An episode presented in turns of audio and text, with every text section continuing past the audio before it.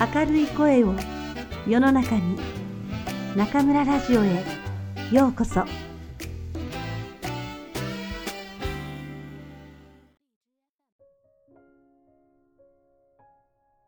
听众朋友们，晚上好，欢迎收听中村电台。今天，中村老师为大家朗读的是来自日本现代科幻小说之父新新一的短篇小说集《淘气的机器人》中的作品《灾难》。 一个男人养了一群老鼠，而且他发现这群老鼠能够预知即将发生的灾难。某一天，老鼠们又提示他有灾难即将发生，于是他匆忙搬了家，赶紧逃离。到底是什么灾难让他如此惊慌？听中村老师为大家讲述。気まぐれロボット星新一災難 その男は何匹かのネズミを飼っていた。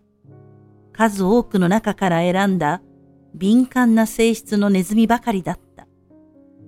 男は毎日美味しい餌を作ってやったり、体を洗ってやったり、熱心に世話をした。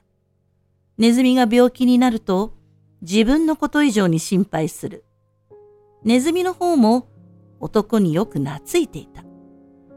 晴れた日には庭で仲良く遊び、雨の日には家の中でかくれんぼなどをする。また、旅行するときも一緒だった。しかし、男がネズミと暮らしているのは、可愛がるだけが目的ではなかった。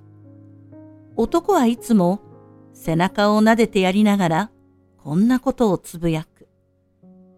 考えてみると、お前たちがいなかったら、私は何回も災難に遭っていただろうな。ネズミには近づいてくる危険をあらかじめ感じ取る力があるのではないだろうか。男はこのことに気づき、その利用を思い立ったのだ。そして研究は成功し、役に立った。かつて、ある日ネズミたちが突然家から逃げ出したことがあった。わけがわからないながらも、男はそれを追いかけ、連れ戻そうとした。その時、激しい地震が起こった。幸い外にいたから助かったが、もし家に残っていたら、倒れた建物の下敷きになっていたはずだ。死なないまでも大怪我をしたに違いない。また、こんなこともあった。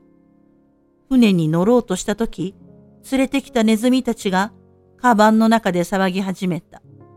乗るのをやめると、ネズミたちは静かになり、出港した船は嵐にあって沈んでしまった。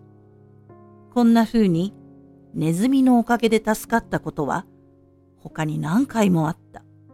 それらを思い出しながら、何しろ事故や災害の多い世の中だ。これからもお互いに助け合っていこう。と、男が餌をやっていると、ネズミたちがそわそわし始めた。